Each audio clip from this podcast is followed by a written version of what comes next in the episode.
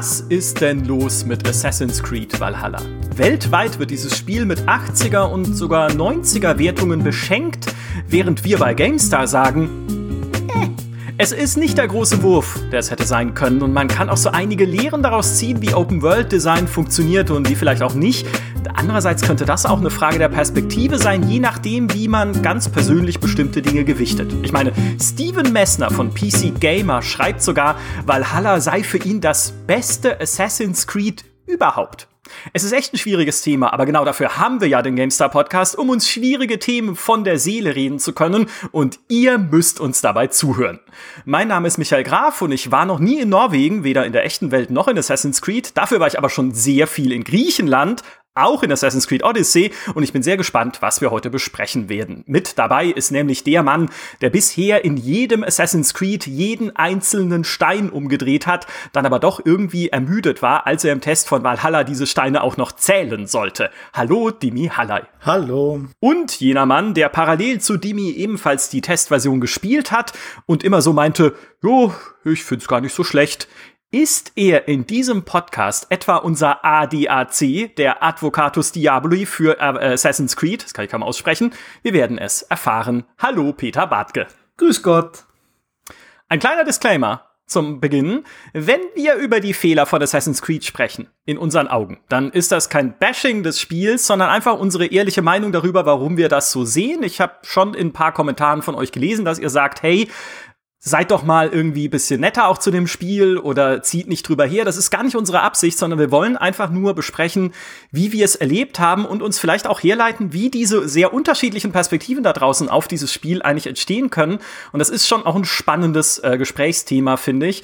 Und vielleicht zum Einstieg noch die, äh, die allerbeste äh, Leser- oder User-Mail, die wir bekommen haben zum Thema Assassin's Creed äh, da wurden uns nämlich Spoiler vorgeworfen, weil wir vor dem Release gewagt haben zu sagen, dass das Spiel enttäuschend ist. Das ist ein Spoiler. Da wäre ich auch sauer, wenn mir das vorher jemand sagt, bevor ich es kaufe. Kaufberatung, so. bevor du es kaufen kannst. Was soll denn das? das fand ich sehr nett. Okay, alles klar. Ähm, Dini, äh, du hattest ja im Prinzip das Thema eingeleitet, äh, nicht nur mit deinem Test, sondern auch mit deinem Redebedarf, weil wir schon eine Wertungskonferenz zu äh, Assassin's Creed Valhalla gemacht haben, also uns zusammen hingesetzt, nicht an einen Tisch, das geht ja momentan nicht, aber zumindest halt drüber gesprochen, äh, wie wir das Spiel sehen und wie wir es bewerten wollen dann am Ende.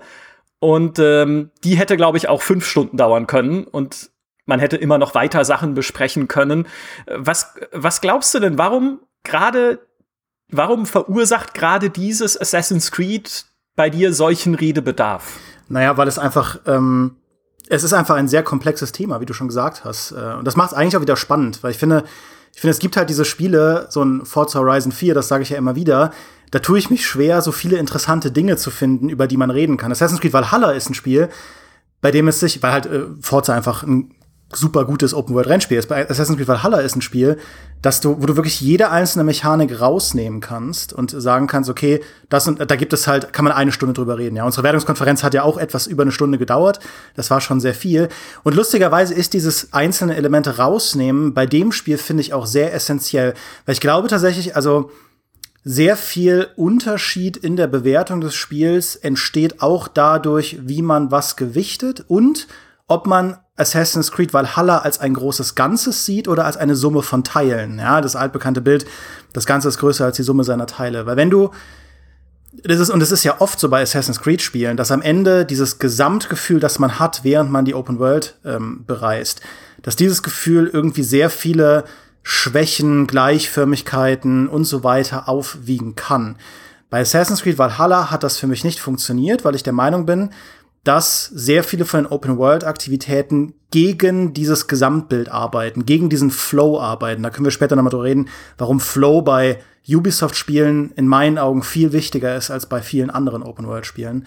Ähm, aber genau, es gibt also eine extreme Diskrepanz, weil wenn du einzelne Elemente aus Valhalla rausnimmst, ist fast keines dieser Elemente in meinen Augen etwas, was ein 80er-Kandidat ist. Fast keins.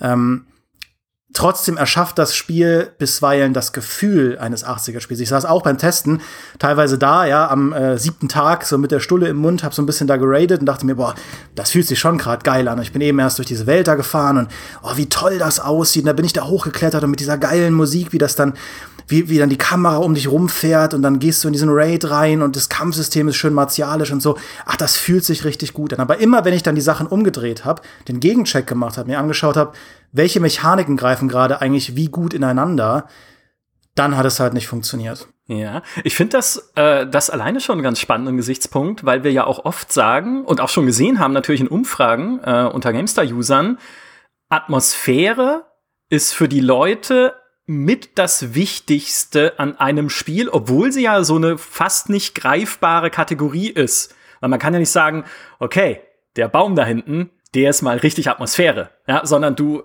es ist ja eher ein, ein Gefühl der, weiß ich nicht, Zusammengehörigkeit der Welt plus Lichtstimmung plus die Art und Weise, wie Charaktere designt sind und sich ausdrücken, also so ein Zusammenwirken von allen möglichen Designentscheidungen, die da getroffen wurden. Und am Ende sagt man dann, okay, das ist halt atmosphärisch, stimmig, ähm, bei Skyrim wurde das auch immer gesagt, ne? Was für eine atmosphärische Welt mit den Berggipfeln und den ähm, wie sagt man zu diesen Luftwolken? Ja, mhm. genau.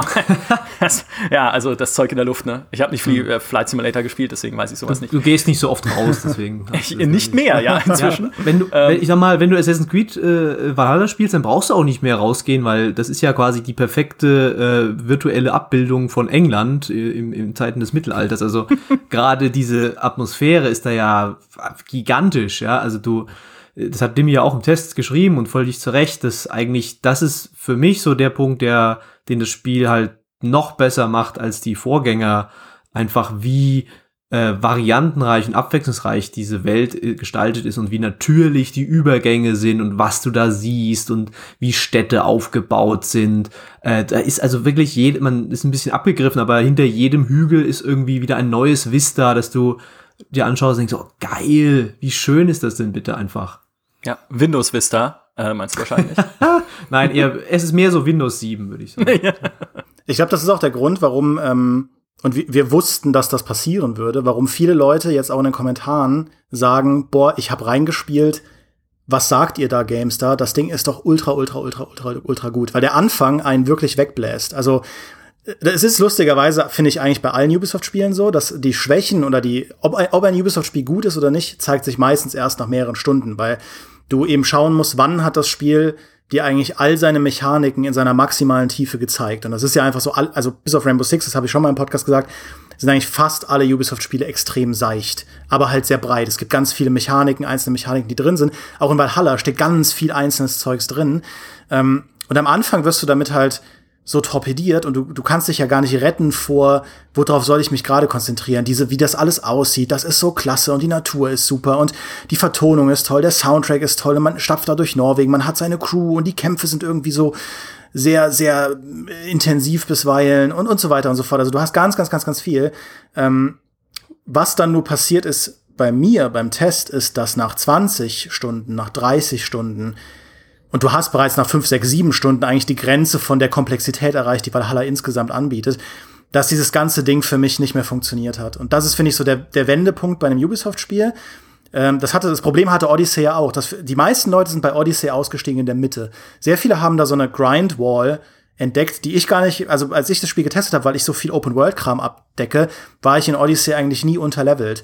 Aber sehr viele Leute haben halt in der Mitte der Kampagne von Odyssey gemerkt, boah, jetzt muss ich grinden, um weiterzukommen. Und da sind sie halt ausgestiegen, weil sie gemerkt haben, dieses Grinden, wenn man das spielen muss, wenn man halt wirklich eine Festung nach der anderen abgrasen muss, das spielt sich so gleich, das nervt, das ist langweilig.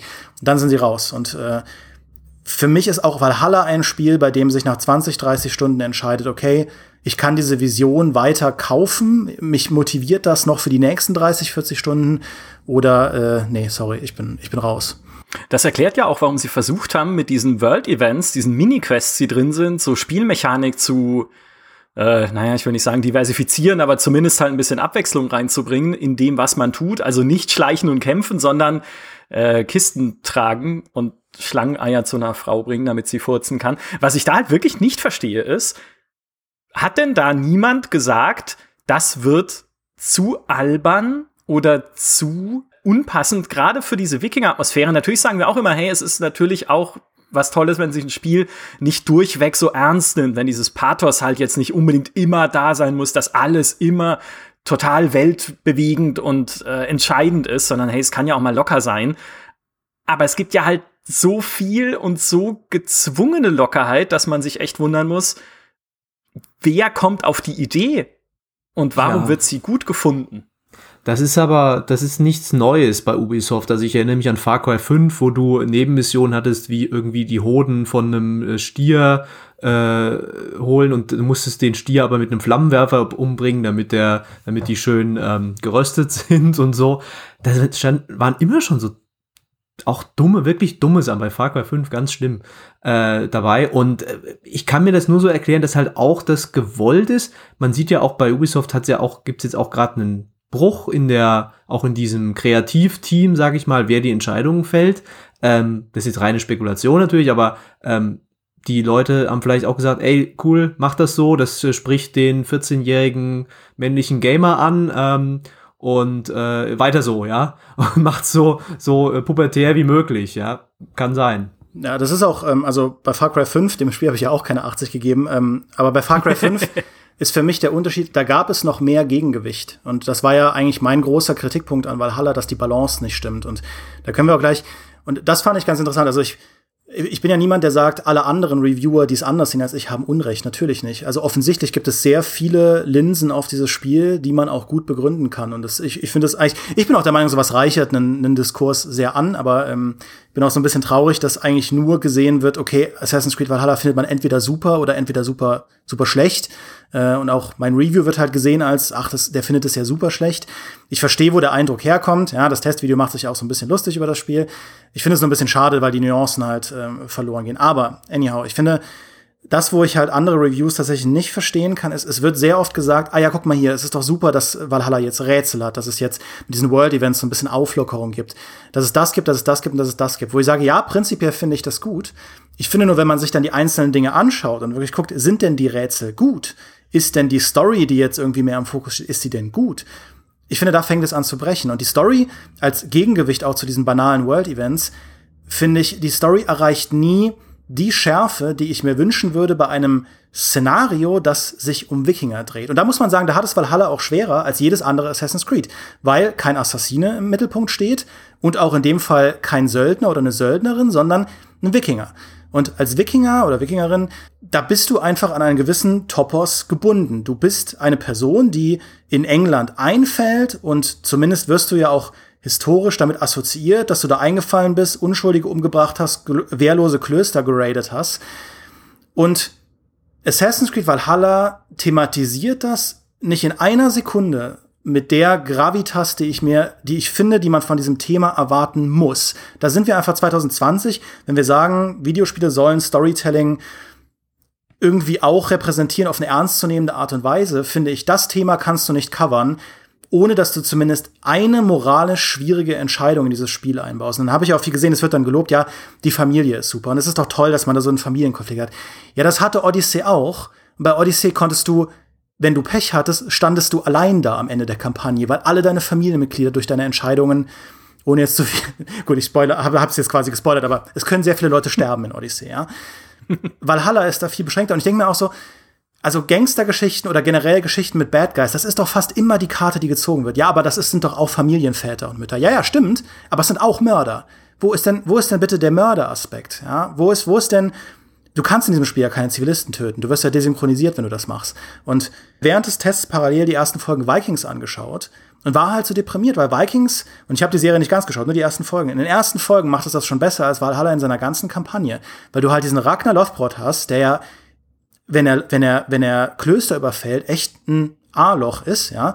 Und die bringen alle möglichen Unschuldigen um. Es wird auch thematisiert, was das für eine raue Welt ist. Und auf der anderen Seite ist er halt ein liebender Familienvater. Und das ist doch dieses, diese unmögliche Figur, dieses Vexierbild, was eigentlich das Wikinger-Szenario so spannend macht.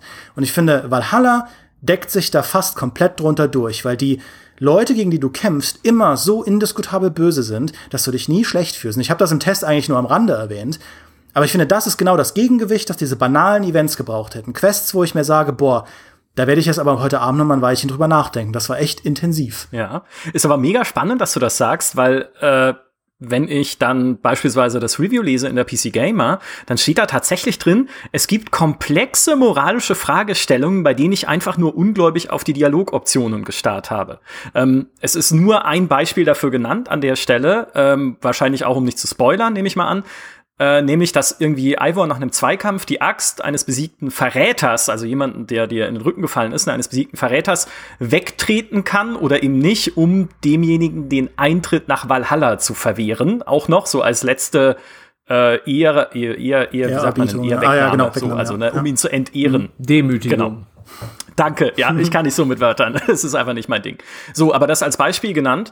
Und natürlich, wenn ich, also das kontrastiert ja schon sehr zu dem, was du gerade gesagt hast. Kannst du dir diese Perspektiven irgendwie erklären? Ich verstehe halt nicht den Anspruch dahinter, weil diese Szene, wo du, wo du das halt entscheiden kannst, also im Endeffekt, das, das hat in dem Fall auch eine Konsequenz. Es gibt halt, wie bei Witcher, so bestimmte Entscheidungen und wenn du x-mal etwas Bestimmtes entscheidest, wirkt sich das auf das Ende aus, ja.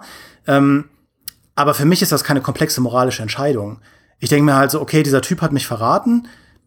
Ich kann ihm jetzt die Axt geben und sagen, ja komm, aber er hat mich nicht so sehr verraten, dass ich ihm da die letzte Ehre verweigere.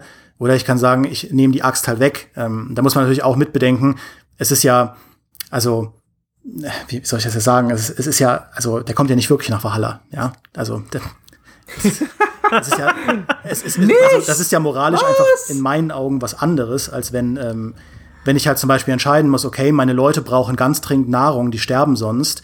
Dieses Kloster voller unschuldiger Priester hat die Nahrung, die ich brauche.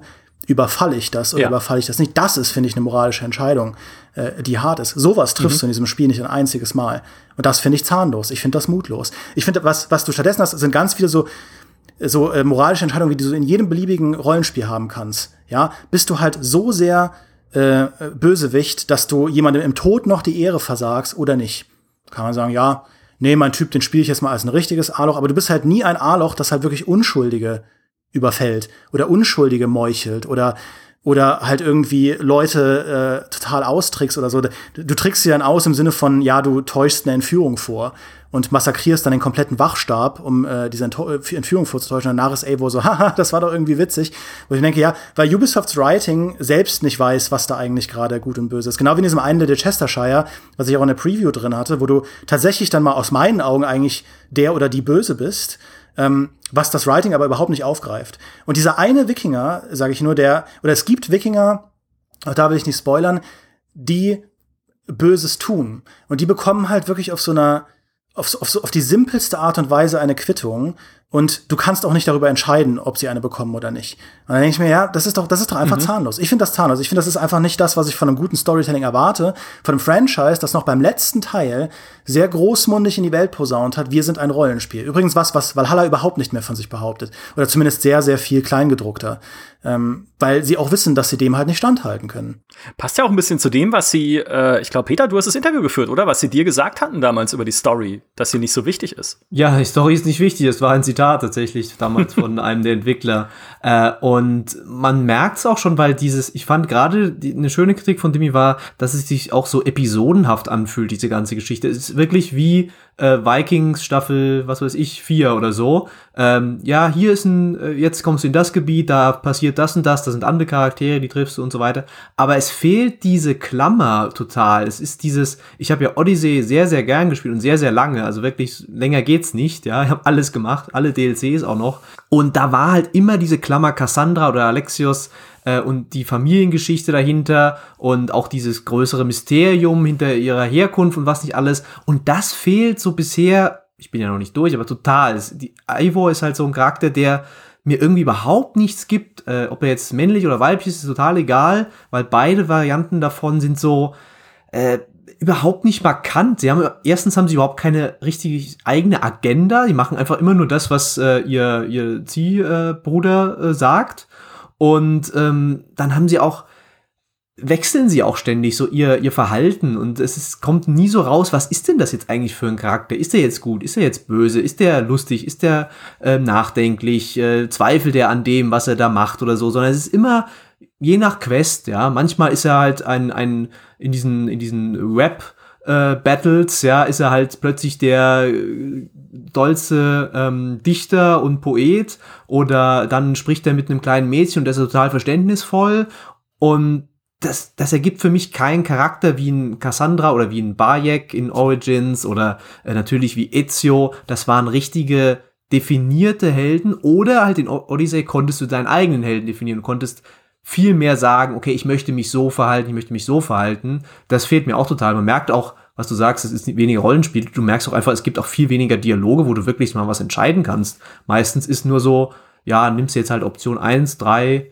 oder zwei und ähm, hat dann keine richtigen Auswirkungen. Es ist kein Unterschied ja. in dem Sinne. Es gibt halt, also ich finde, die, die besten Entscheidungen im Spiel sind eigentlich, es gibt so ein paar Mal, ähm, wie bei jedem Ubisoft-Spiel wird es ja nicht einmal gemacht, sondern ein paar Mal. Du musst ein paar Mal Verräter finden in der Kampagne und äh, das fand ich waren sehr coole Momente, weil, also sie waren auch frustrierend, weil man manuell halt Hinweise in der Open World suchen muss und mit den nutzlosen Raben ist es gar nicht so einfach.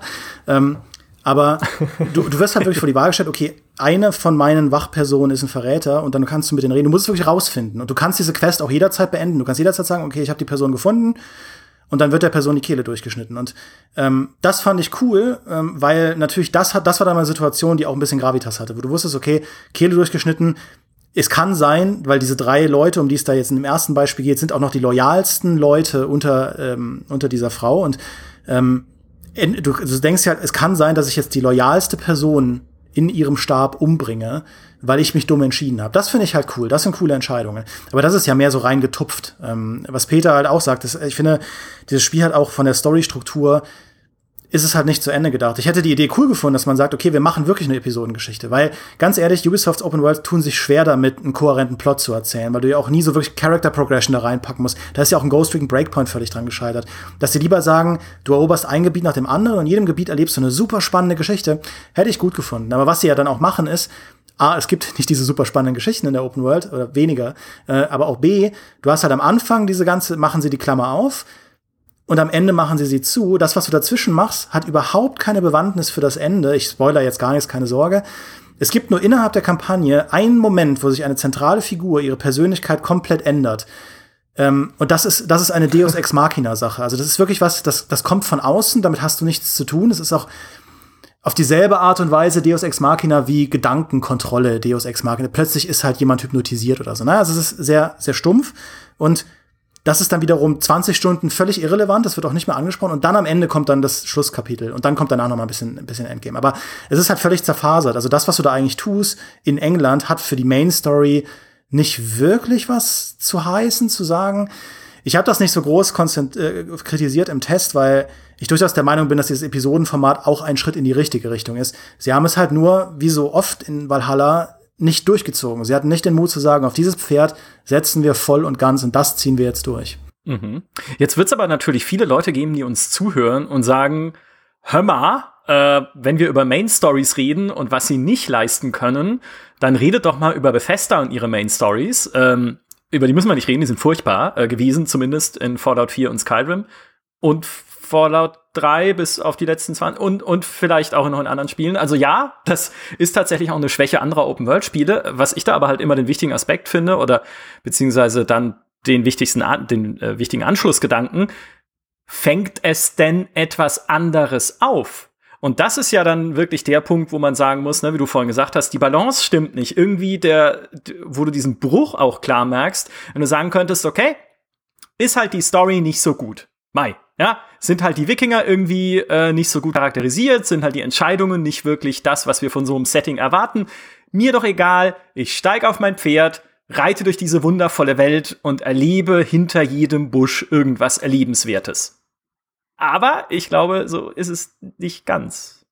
Oder? Äh, nee, so ist es nicht ganz. Und auch das ist wieder so ein Ding, ne? Wenn, wenn man dann so mal einen guten Flow erwischt in der Open World, das kommt ja durchaus vor. Man hat irgendwie gerade ein Räuberlager erobert und denkt sich, boah, jetzt, weißt du, wischt sich nur irgendwie das Blut von der Klinge, was in dem Spiel nicht geht, aber in Tsushima schon, aber das heißt drum. Ähm, du wischst dir die Blut, das Blut von der Klinge und sagst also, so, jetzt gucke ich mal irgendwie hier, was, ach, da gibt's noch einen Schatz und da ist dann irgendwie, hast du zufällig jetzt gerade mal einen erwischt, wo das Rätseldesign dich nicht nervt, ähm, weil du nicht ewig einen Sprengfass suchen musst. Und da findest du auch noch eine coole Rüstung, so eine Assassinenrobe oder so, die man sich dann anziehen kann was dann spielmechanisch überhaupt keine Auswirkungen hat, aber sei es drum, es sieht cool aus. Ähm, und dann, das sind dann die Momente, wo du denkst, ah, irgendwie, das passt doch schon, das ist doch schon cool, das ist doch schon irgendwie ein gutes Assassin's Creed.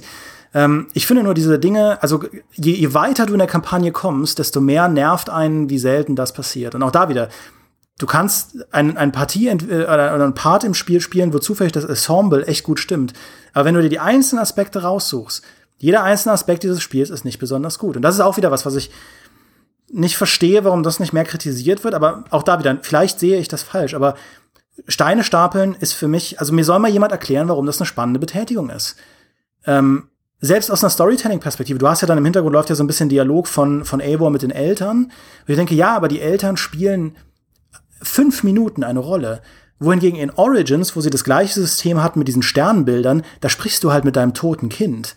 Das ist einfach was anderes. Du hast dieses tote Kind in den ersten zwei Stunden des Spiels in einer riesigen Rückblende kennengelernt. Du, du verbindest was mit, äh, mit dem Kleinen und versus du stapelst halt Steine und du bist meistens schneller fertig, bevor diese Cutscene gelaufen ist. Was ist daran spannend? Was ist spannend an dem Saufspiel, wo man A drücken muss und regelmäßig den Stick links und rechts, damit Eivor sich nicht einkotzt oder irgendwie stolpert oder so? Was ist daran die gute Mechanik? Und auch das Rätsel, das Rätsel abhaken, ja? Was ist denn spannend daran, einen Schlüssel zu suchen? Den kann man sich ja sogar per Puls oft noch anzeigen lassen. Dann ist er halt hinter einer verschlossenen Tür.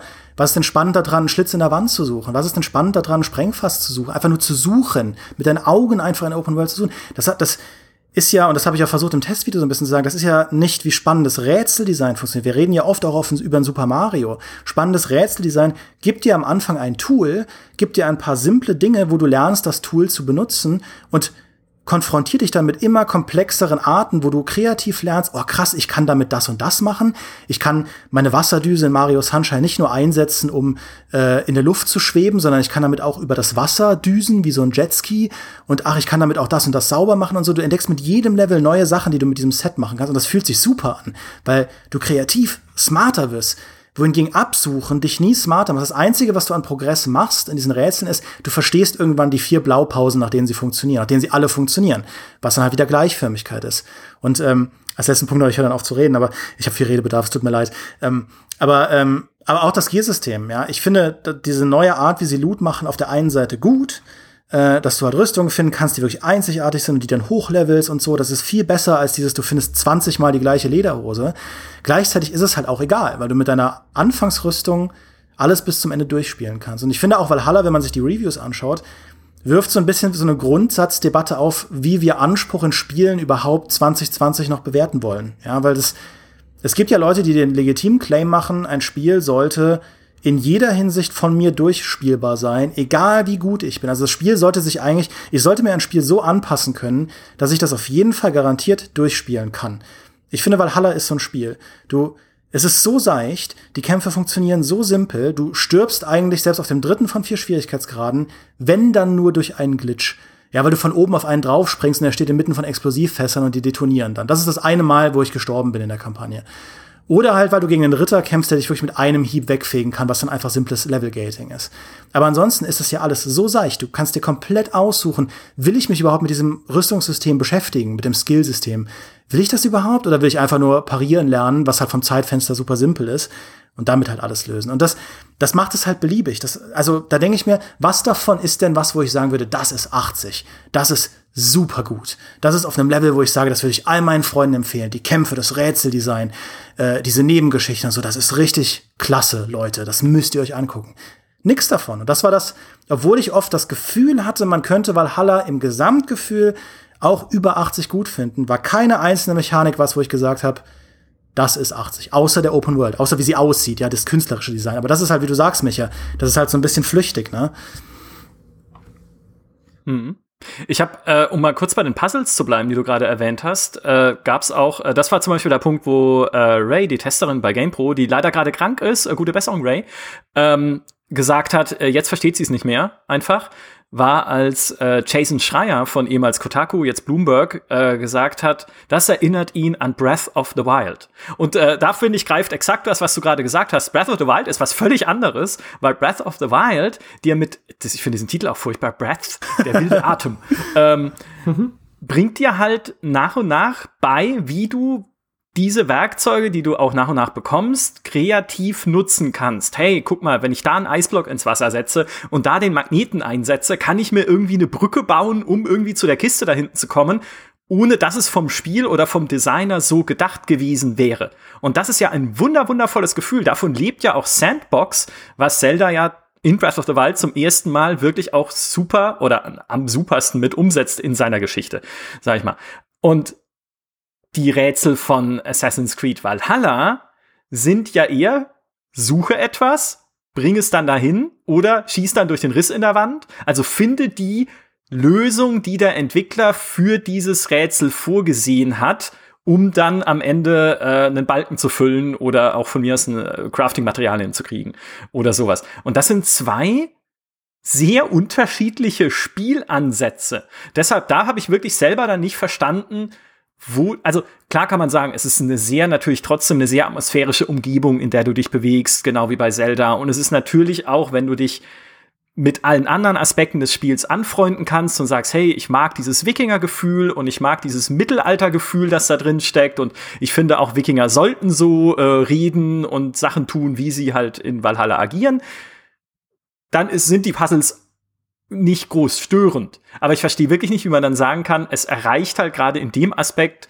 dieses Niveau, das ein Zelda geprägt hat. Ja, überhaupt da, nicht. Ja. Das ist ja, das, ja. Das, das, das, da müssten es ja richtige Dungeons sein, sage ich mal. Das ist einfach nur eine andere, was Valhalla macht, einfach nur diese Schatzkissen aus Odyssey, die man ja, wenn man ehrlich ist, nur gesammelt hat, damit das Häkchen abgehakt wurde, auf einem, in der Basis, in einem Lager oder was auch immer, ähm, das irgendwie involvierter zu machen, ja, aber sie schießen halt übers Ziel hinaus und machen es einfach nervig, ja, wenn du halt, äh, Demi hatte da dieses schöne Beispiel gegeben, wo du äh, merkst, okay, die, die Tür ist verschlossen, du brauchst den Schlüssel, der Schlüssel ist aber in einem anderen Haus, da ist die Tür auch verschlossen, da musst du dann durch eine Ritze schießen, dann auf ein Explosivfass und das macht die Tür dann auf, dann kannst du den Schlüssel, meine Güte, ja, also, ähm, und es sind halt immer diese, es wird halt nie komplexer, es wird halt nie, äh, irgendwann bei, in anderen Spielen fügen sich diese Elemente dann zusammen und denkst so, oh geil, ja, bei einem, ich liebe ja Rätselspiele, gerade so Ego-Puzzler oder so, ja, so ein Portal oder was, da lernst du ja die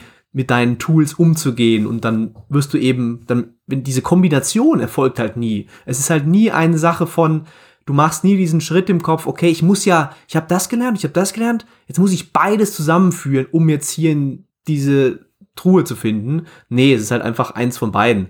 Ähm, und dann ist halt auch diese Sache mit dem Loot, äh, ist halt, ja, es macht, es ist schon cool, dass du deine Ausrüstung einfach nur verbessert und wertig, die fühlt sich dadurch viel wertiger an, aber du kriegst halt auch dafür dann nur in so einer Kiste irgendwie, äh, ja, was weiß ich, eine, eine Kette und ein, ein Monokel, sage ich jetzt mal, äh, die du dann verkaufst als Schrott, damit du wieder Geld hast für neue Ressourcen fürs Crafting ich glaube ja, dass es irgendjemanden bei Ubisoft gibt, der sagt, Leute, guck mal, Zelda war erfolgreich. Können wir nicht sandboxiger werden?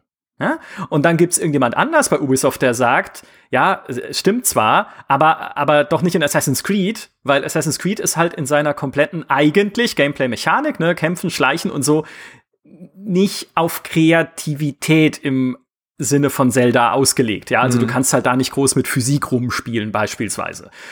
Und äh, dann hat äh, der andere gesagt, okay, dann versucht halt trotzdem ein bisschen da diese Elemente reinzubringen, weil es die Leute ja äh, mochten in Zelda. Und wir machen dann mit Immortals Phoenix Rising, ne, dass wir experimenteller angehen können, weil es natürlich nicht auf einer Serie basiert, die bestimmte Gameplay-Mechanismen etabliert hat.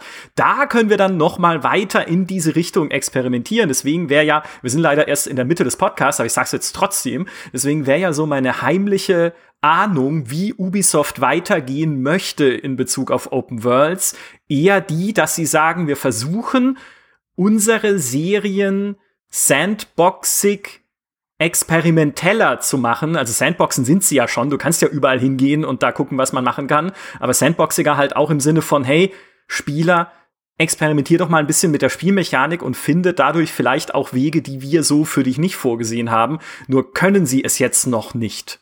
Nur ein Tipp, nur, nur, nur so eine nur so eine. Ja, ich halte das für sehr wahrscheinlich. Und ich glaube bei Immortals, weil, weil es, weil die, weil Fans von Immortals logischerweise noch absolut nichts erwarten, weil es noch keine Fans gibt, ähm, da können sie halt viel, viel stärker auf diesen die, die Gedanken setzen. Und das war ja auch so ein bisschen, also Assassin's Creed Valhalla, finde ich, ist etwas, das, ein Spiel, das sehr viel ausprobiert, sehr viele einzelne Experimente in den Raum wirft, aber halt auf keine Sache so wirklich setzt. Und was ihr da angesprochen habt mit dem, ähm, wie, wie halt, wie positiv auch das Rätseldesign dann teilweise rezipiert wurde da draußen. Auch da denke ich mir wieder, ja, mich erinnert das auch an Breath of the Wild. Aber hat denn jemand, also man muss doch auch den Check machen, ob es so gut ist wie Breath of the Wild. Was ich auch ganz viel lese in den Kommentaren und ich verstehe den, den Punkt völlig, ist, ja, aber was ihr da sagt, dass das auch mal so ausgebremst ist und so ist doch toll. Dann kann ich halt in Ruhe durch die Landschaft reiten und so weiter.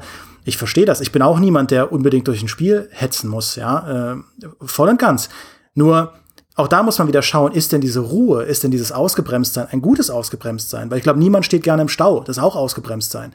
Aber also nicht, nicht jede Form von Ausgebremstsein ist halt tolles Ausgebremstsein. Und das ist wieder diese, und das ist eigentlich auch diese, dieses, dieses Flow-Wort, ja, mit W, Flow, ähm, ich finde, Ubisoft-Spiele und gerade Assassin's Creed müssen einen sehr, sehr guten Flow haben, gerade weil die Mechaniken so leicht sind. Du hast, das war ja auch in früheren Assassin's Creed schon der Fall, du hast die ganze Tiefe der Kampfsysteme und so weiter, Odyssey ist auch ein bisschen eine Ausnahme, ähm, hast du ja innerhalb von drei Stunden verstanden.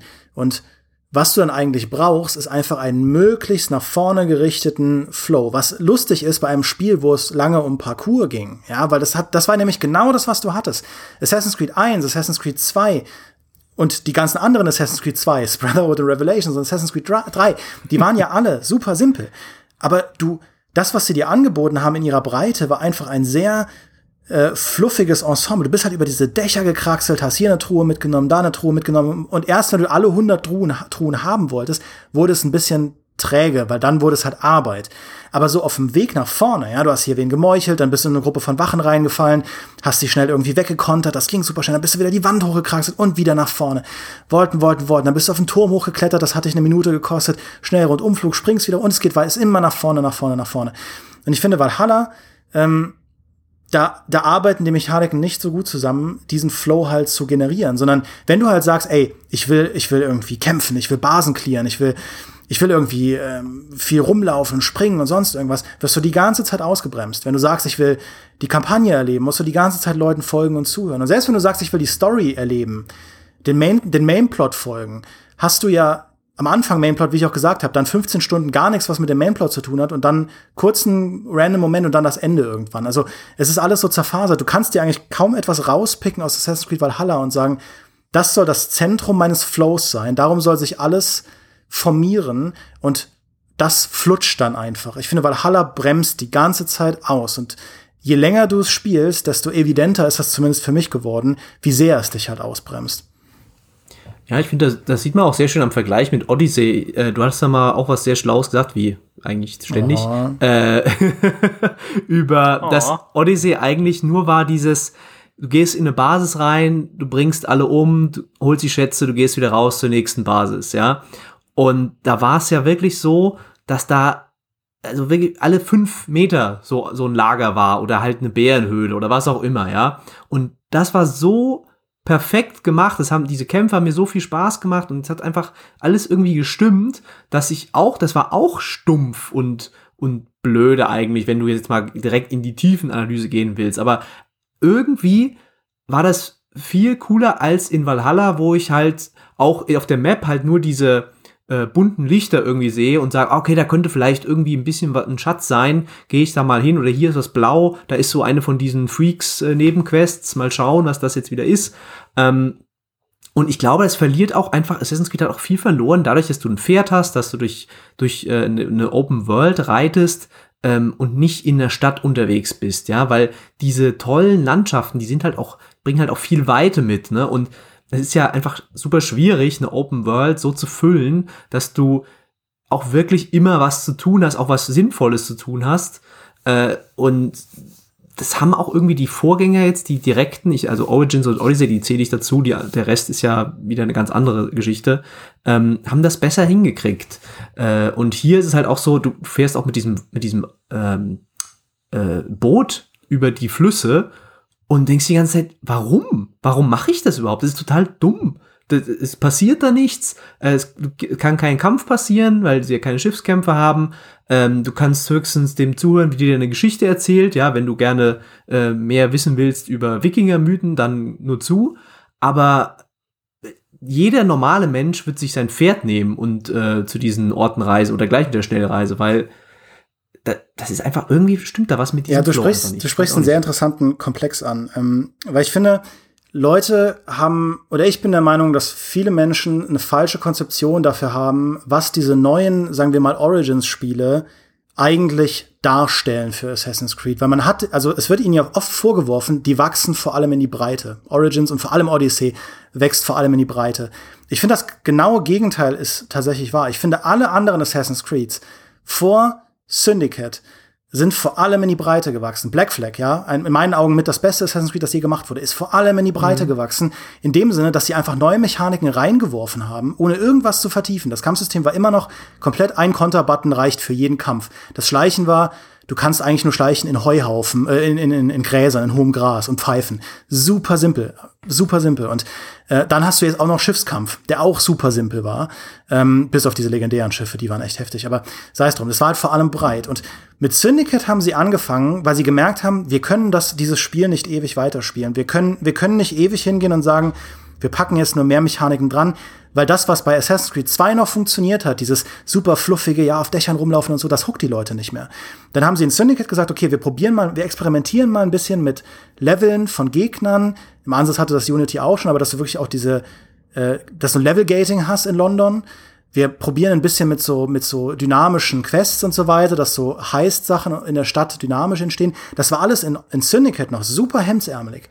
Aber Odyssey, äh, Origins hat das dann weiter vertieft mit dem Kampfsystem, das plötzlich, ähm, das plötzlich halt ein direktes Kampfsystem ist mit Blocken, Parieren ähm, und eben nicht mehr dem einen Konterbutton, sondern wirklich, du musst wirklich ein bisschen mehr nachdenken. Es war aber dann im Endeffekt auch noch relativ seicht.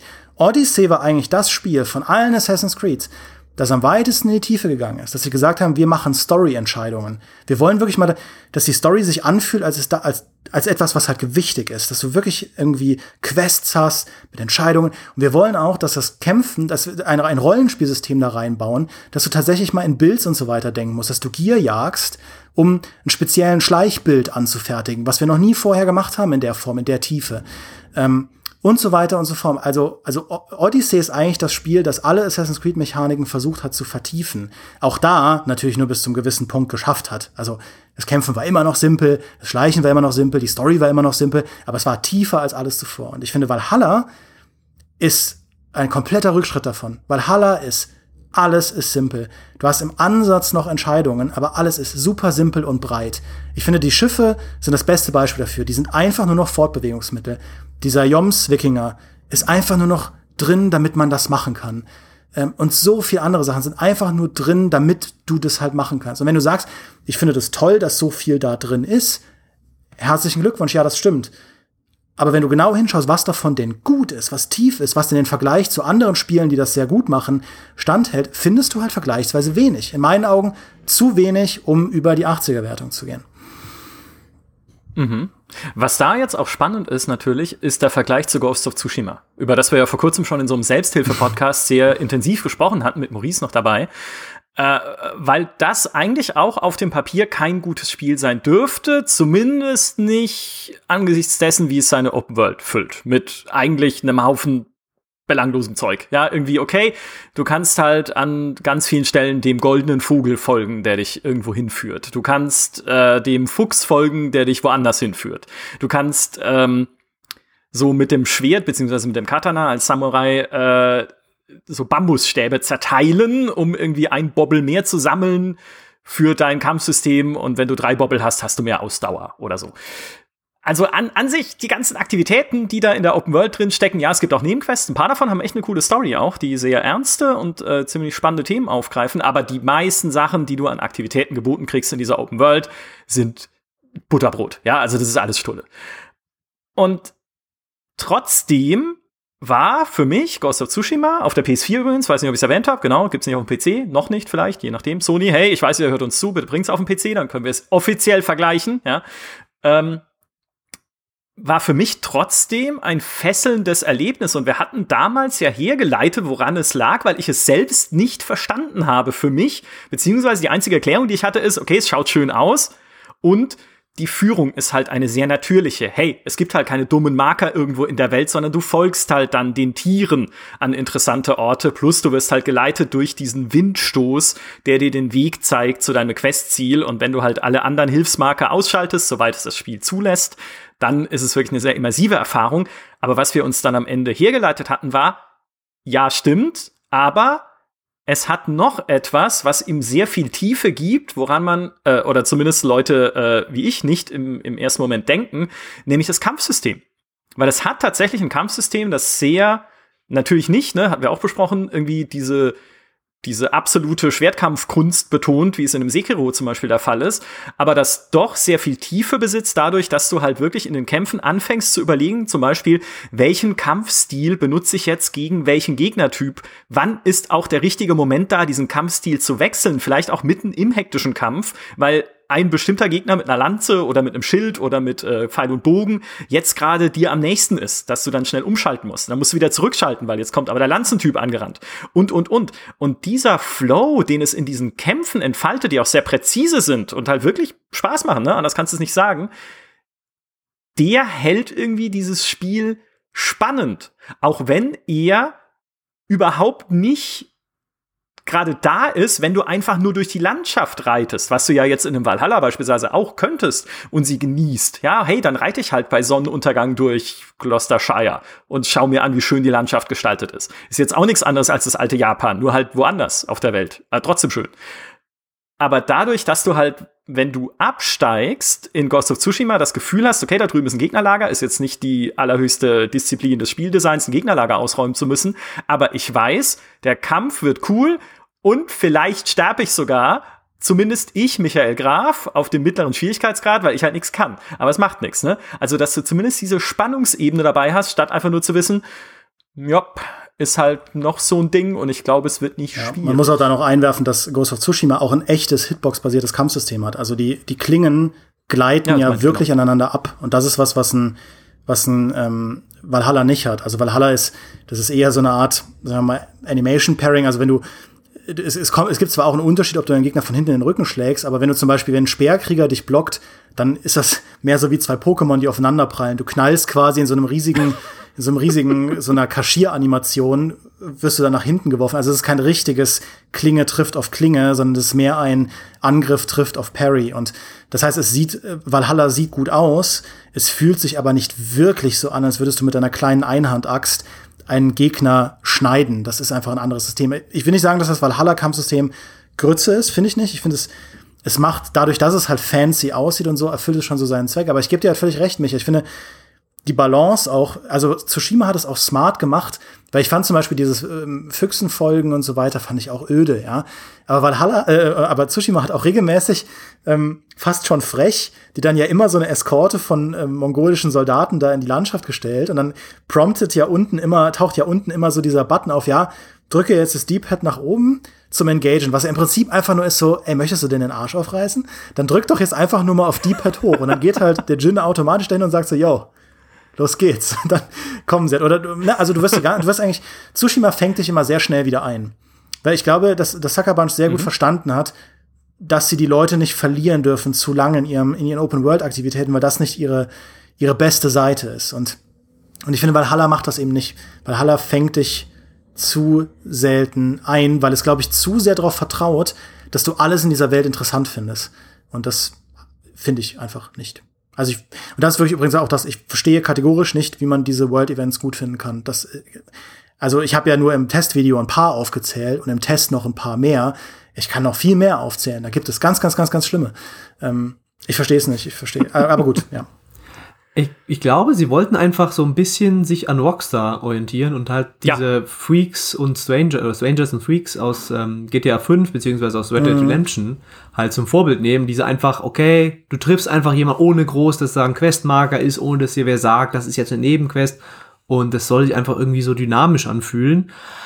Aber ja, also ich, ich gehe mit dir äh, konform, dass diese Aufgaben total belanglos sind und nicht äh, irgendwie spannend.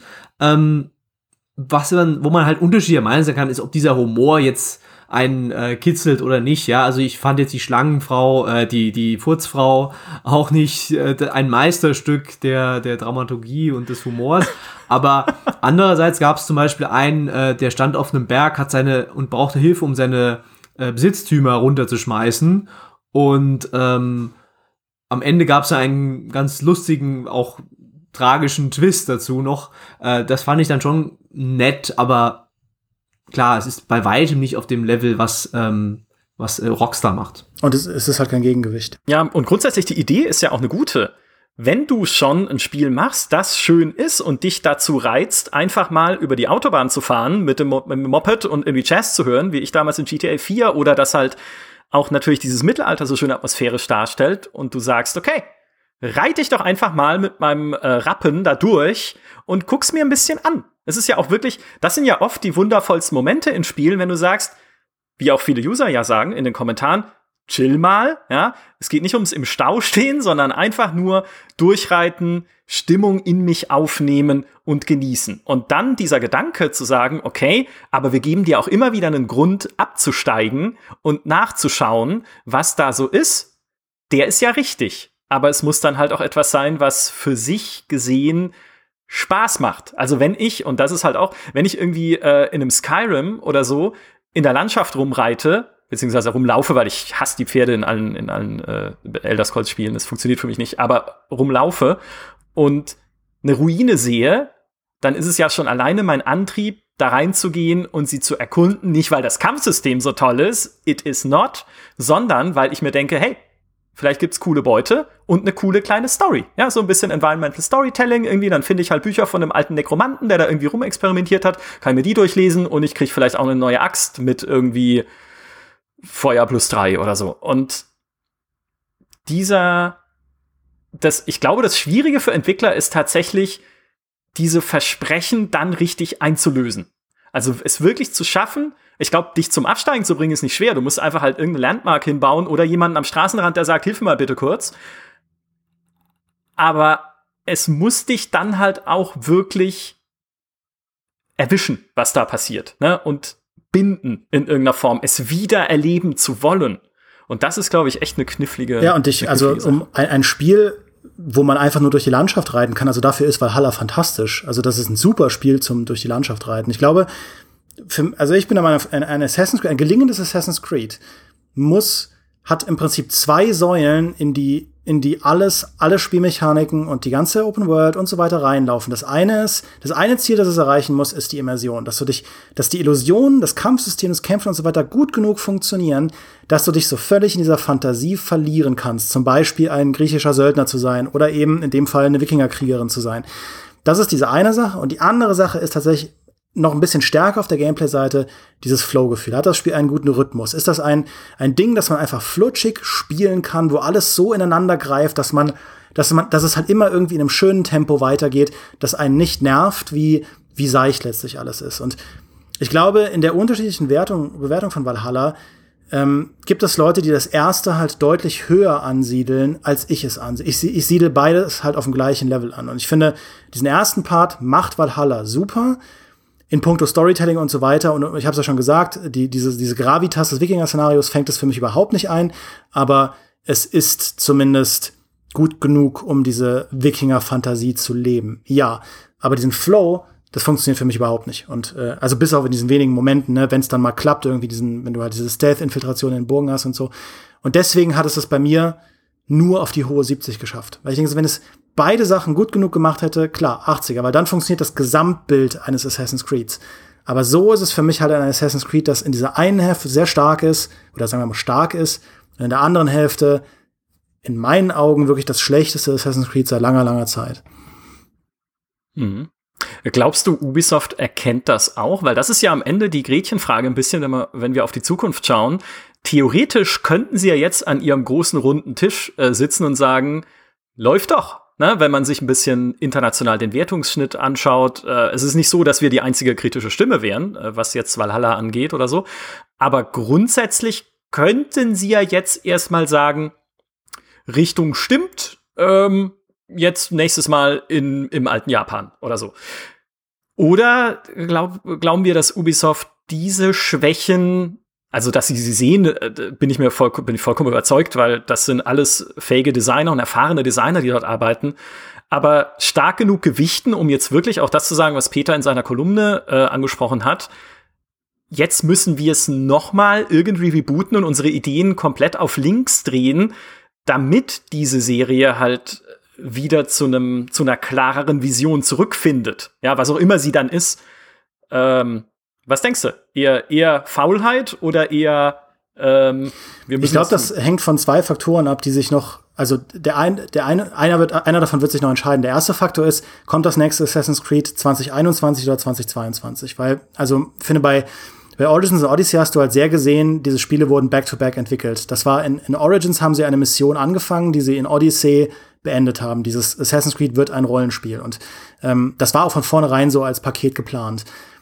Wenn sie das auch mit Valhalla gemacht haben, wird genau und, und 2021 schon das nächste Spiel kommt, werden sie da, glaube ich, auch gemessen an dem jetzt gerade positiven Feedback, glaube ich nicht, dass sie den, den Kahn in eine sehr andere Richtung drehen werden. Ähm, sollte aber das nächste Assassin's Creed erst in zwei Jahren kommen. Also man darf da Ubisoft echt nicht unterschätzen. Die, die achten, weil auch bei Odyssey, ne, kann man ja sagen, die Wertungen waren ja gut und also so viele Spieler haben es geliebt. Und trotzdem haben sie sehr viel an dem Kurs von Odyssey geändert, also sehr, sehr viel. Ähm, und sie haben da sehr auf, auch auf diese Loot-Kritik und so weiter reagiert, ja, wo, wo es viele Leute gab, die das eigentlich gut fanden. Ich kam mir schon, und da, da hängt eben davon ab, was die Leute sagen werden, wenn sie jetzt mit Valhalla durch sind. Weil jetzt gerade ist das Internet ja voll von positiven Reviews und sage ich mal, eher kritischeren Reviews äh, wie uns und ganz vielen Leuten, die reingespielt haben und äh, sagen, ey, die ersten zehn Stunden sind ja der Hammer. Ich weiß nicht, was die Games da hat. Und sie sind halt irgendwie gerade aus Norwegen raus und haben das erste Gebiet gekleidet und bis dahin ist das Ding super. Ich bin mal gespannt, wie das aussieht, wenn die Leute durch sind. Also wenn die Leute wirklich irgendwie 50, 60 Stunden gespielt haben. Und ich sage jetzt gar nicht, dann, dann werden alle es kritisch sehen wie ich, sondern tatsächlich, ich, ich formuliere das offen. Also ich bin wirklich neugierig wie das Feedback ausfallen wird, ob die Leute sagen, das ist was, was mich wirklich 100 Stunden lang richtig, richtig gut unterhalten hat oder 60, 70, 80 Stunden, ähm, oder ob die Leute schon schreiben, boah, dem geht ganz schön die Luft aus, hinten raus. Naja, naja, naja. Und ähm, ich glaube, davon wird es letztlich abhängen. Also wann das nächste Assassin's Creed kommt, das heißt, wie viel Spielraum sie noch haben, etwas zu ändern und wie das Feedback im Long Run aussehen wird. Ja, ich denke, der Kahn, äh, den du schon sagtest, den, den, das jetzt noch zu ändern, wenn er jetzt nächstes Jahr rauskommt, das nächste Spiel, ist der Zug eigentlich schon fast abgefahren, würde ich jetzt mhm. eher denken, ähm, weil äh, die arbeiten ja schon seit mindestens letztem Jahr am nächsten Assassin's Creed. Das ist ja wieder ein anderes Studio, ist jetzt vielleicht wieder Ubisoft Mon eigentlich müsste jetzt wieder Ubisoft Montreal sein und die haben waren ja bisher eigentlich immer der Treiber auch tatsächlich von Innovation und von neuen Konzepten, also ähm, Origins, äh, Black Flag, das waren ja eigentlich die großen Umbrüche der Serie und die kamen ja aus Montreal hauptsächlich, äh, wobei bei Ubisoft inzwischen ja alles überall mhm. herkommt. und aber ich sehe es auch so, so wie Dimi und ganz äh, interessant wird's halt einfach dadurch, dass äh, das nächste Assassin's Creed dann halt auch wirklich für Xbox Series X und PS5 äh, von Anfang an entwickelt wird. Das ist für mich so mit die Erklärung, dass wir jetzt halt noch diese ganzen ja alten in Anführungszeichen Konsolen mitschleppen, dass auch das Spiel einfach nicht so rund ist. Ich denke, das wird dazu beigetragen haben, dass sie einfach nicht so viel Zeit hatten, um jetzt noch mal auf Glitches zu testen, um zu schauen, sind die ganzen Nebenquests jetzt wirklich cool äh, oder ah nee, die ist fertig, komm, die bauen wir so rein. Da müssen wir jetzt nicht noch dreimal überlegen wie bei The Witcher, wo ja äh, die Entwickler irgendwie fünfmal nochmal eine Nebenquest hinterfragt haben und die Story und dann doch noch rausgeschmissen haben, wenn es nicht cool war. Ähm, da ist bestimmt irgendwie was auf der Strecke geblieben, könnte ich mir vorstellen. Und äh, wenn sie dann eben diesen Fokus dann haben beim nächsten, könnte das schon wieder ganz anders aussehen.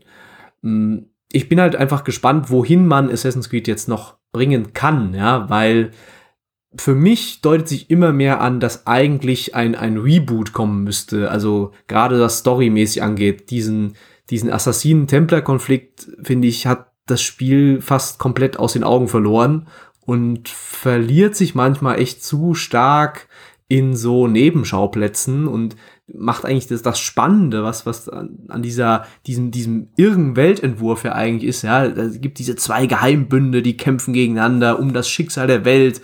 Ähm, das ist halt schade eigentlich, dass aus diesem, diesem mutigen Konzept eigentlich auch so wenig draus geworden ist oder beziehungsweise so schnell sich erschöpft hat. Und was ganz lustig ist, ist ja, dass ja bei Valhalla, ich weiß nicht, wie es am Ende aussieht mit ähm, der modernen Story, aber äh, da deutet sich tatsächlich an, dass jetzt wieder, dass sie wieder eine Bedrohung haben, einen größeren Plot.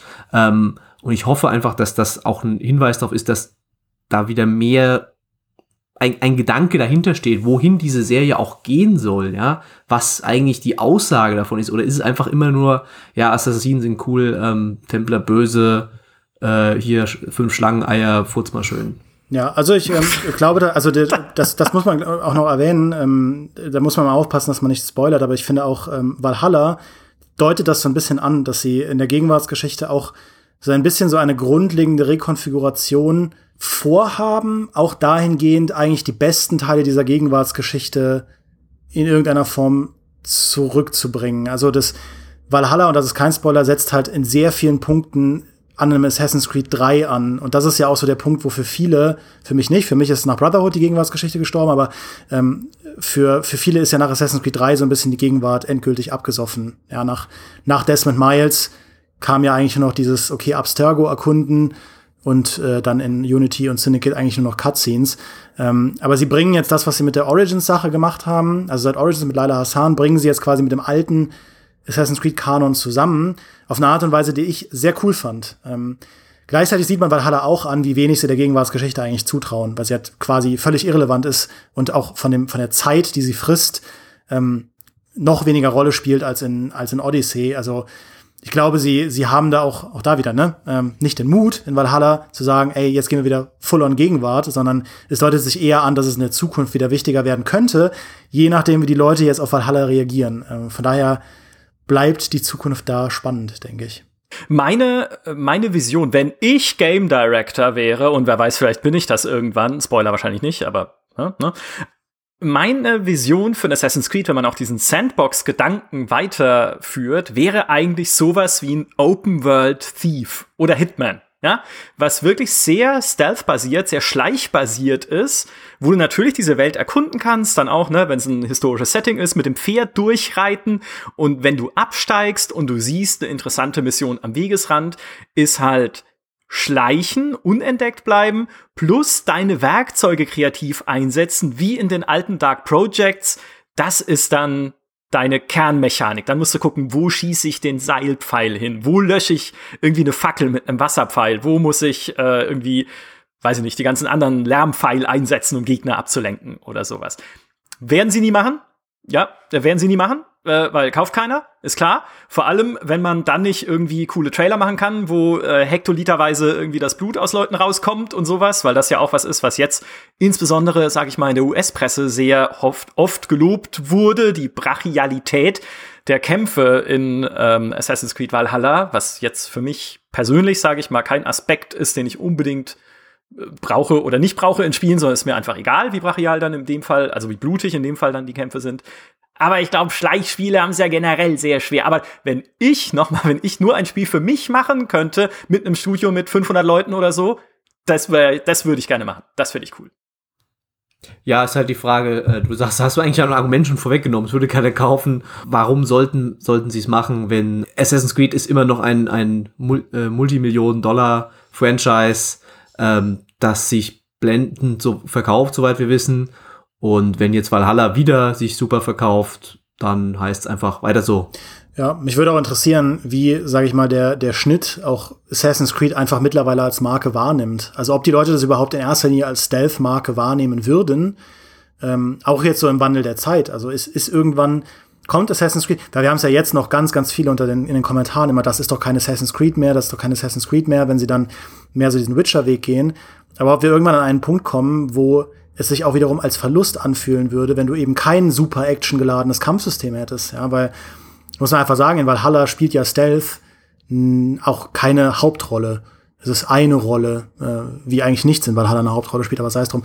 Ähm, es ist eine Rolle unter vielen, aber ähm, eigentlich, eigentlich ist das laute Gameplay ja das, was mit dem Wikinger-Szenario viel mehr einhergeht. Also auch die Story reflektiert eigentlich eher selten Eivor als schleichende Figur, sondern meistens als Anführer oder Anführerin von einem, von einem Tross aus Kriegern. Und ja, also das würde mich einfach interessieren, wenn du die Leute jetzt fragen würdest, querbeet, müssen wir mal als Umfrage machen, ja, was, was Assassin's Creed für sie denn ausmacht, ähm, was dann rauskäme, mhm. wie wichtig halt Kapuze ja. und Schleichen und Parcours überhaupt noch wären. Mhm wir müssen halt auch aufpassen, dass wir nicht so sehr in unserer Bubble dann quasi sind und sagen, ja, für, sag ich mal, GameStar-Leser oder für Hardcore-Spieler, die denken noch an Assassin's Creed, oh mein Gott, ja, mit der Kutte und Schleichen und äh, Attentate planen, aber das Spiel ist jetzt 13 Jahre alt, die Serie, ja, und äh, gibt's ja inzwischen, das ist ja so ein Punkt, wo dann eine ganze neue Generation von Spielern wieder da sind, die sind aufgewachsen mit, äh, vielleicht, ja, die haben Origins zum ersten Mal als Assassin's Creed gespielt oder wegen mir Black Flag oder was auch immer. Und ähm, dann zu sagen, das ist nicht Assassin's Creed, das klingt für die ja wie äh, total absurd, ja, weil sie kennen es ja auch gar nicht anders.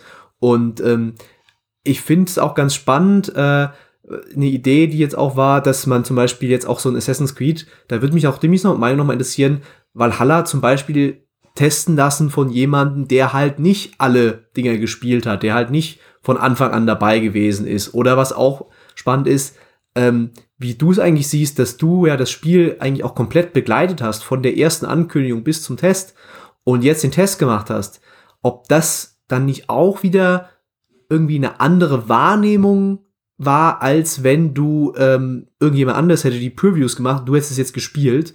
Vielleicht, ob es dann anders wäre, ob du dann es anders eingeschätzt hättest.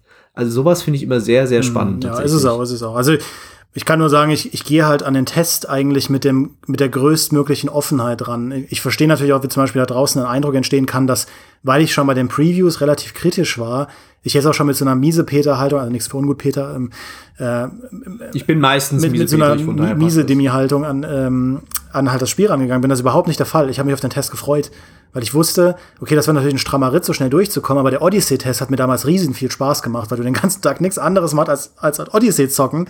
Jetzt dachte ich mir, okay, ich werde mir jetzt irgendwie schön in der wenigen freien Zeit Vikings geben und bin halt so richtig auf dem Wikinger-Trip. Ähm, und ja, klar, natürlich, wenn eine andere Person das getestet hätte, hätte es sein können, dass da ein anderes Urteil fällt. Und ich glaube, die spannendere Frage ist, äh, also mich hat es ja trotzdem enttäuscht, aber die spannende Frage ist tatsächlich, wenn du noch nie ein Assassin's Creed gespielt hast, was du dann über dieses Spiel sagst. Ähm, lustigerweise habe ich mit Steinball noch ein bisschen darüber gesprochen, weil er auch meinte, dass es sehr auch davon abhängt, ob man zum Beispiel ein Breath of the Wild gespielt hat oder ein Red Dead Redemption 2 gespielt hat, was ja auch ein relativ langsames Spiel ist bisweilen. Also einfach, ich glaube, der, der Anspruch, mit dem du an Valhalla rangehst, der entscheidet komplett darüber, wie du das Spiel bewertest. Das ist ein unheimlich flexibles Spiel, wenn es darum geht, wo du deinen Anspruch, wenn du, wenn du gefordert werden willst zum Beispiel, ist Valhalla kein gutes Spiel.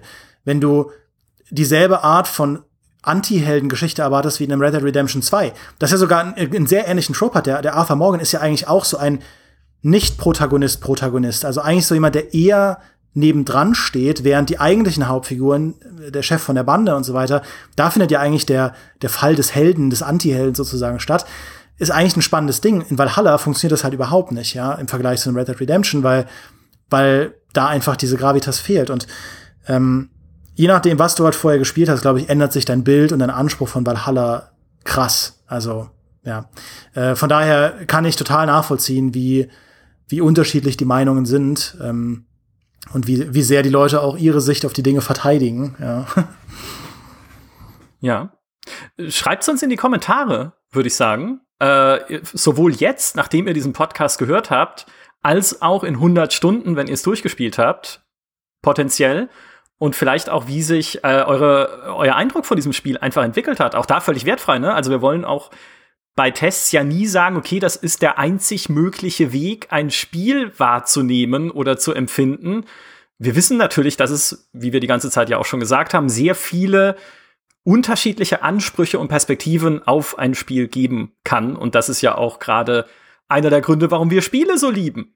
Äh, außer Stellaris natürlich, weil das kann man nur gut finden, objektiv betrachtet. Aber ich glaube, auch da sind wir uns in diesem Podcast alle einig. Und wenn ihr euch jetzt die, die letzte die letzte ausschlaggebende Frage stellt. Ich lasse euch gar nicht zu Ja, deshalb wollte ich gerade anmerken, dass du mir überhaupt keine Möglichkeit Ja, weil, weil es halt, ja. ich meine, es besteht natürlich unausgesprochener Konsens, ne, da muss man jetzt gar nicht weiter ins Detail gehen. Äh, wenn ihr euch die letzte noch verbleibende Frage bei diesem Podcast stellt, so seid versichert, auch die kann ich euch beantworten. Sie lautet nämlich, was sagt eigentlich Maurice dazu? Und Maurice kann leider jetzt nicht hier sein, aber er hat uns in seiner vergoldeten Tonkabine ein Statement aufgenommen. Bitteschön. Ich habe keine Sekunde Assassin's Creed Valhalla gespielt und ich habe den besten Grund dafür, einen moralischen Grund. Ich würde das nur spielen, wenn ich als Assassine des noblen Königs Alfred die ganzen ungewaschenen Wikingerplünderer aus dem Land werfen könnte. Das wäre doch auch viel mehr Assassin's Creed, als da irgendwie als Barbar durch England zu marodieren. Und ansonsten muss ich es ja auch gar nicht gespielt haben, weil Dimi ein so lächerlich riesiges Testvideo zu dem Ding gemacht hat, dass ich sowieso schon alles weiß, was je ein Mensch über dieses Spiel wissen muss. Und damit wissen wir das auch. Äh, vielen Dank, Maurice. vielen Dank, Timmy. Äh, vielen Dank, äh, Peter, äh, für diesen Talk. Ähm, ich, ich bin super gespannt, einfach wie es mit der Serie jetzt weitergeht. Ich werde es natürlich auch noch intensivst spielen, äh, Valhalla, um zu am eigenen Leib zu erleben, wie viel Spaß es mir macht am Ende oder auch nicht. Und dann mal schauen, was wir in einem Jahr oder in zwei über das nächste Assassin's Creed sagen und was sich darin verändert haben könnte. Oder wir sitzen jetzt im Dezember wieder hier und reden über Immortals. Und dann sitzen wir noch mal im Dezember wieder hier und reden über Cyberpunk. Weil das ist dann, das ist für mich nämlich auch dieser Prüfstein, den Peter gerade gesagt hat. Da habe ich dieses Spiel begleitet von Anfang an. Und es dann aber am Ende als wirklich fertiges Spiel zu erleben, ist noch mal eine ganz andere Hausnummer und noch mal eine ganz andere Perspektive. Also das ist auch das ist so ein bisschen das Ding, vor dem ich, auf das ich mich gleichzeitig riesig freue und ein bisschen Angst habe, weil ich nicht weiß am Ende, was, was mich da erwartet. Aber auch das werden wir früher oder später sehen. Danke euch beiden. Danke an alle, die uns zugehört haben. Und bis zum nächsten Podcast. Tschüss. Macht's gut. Ciao. Ciao, ciao.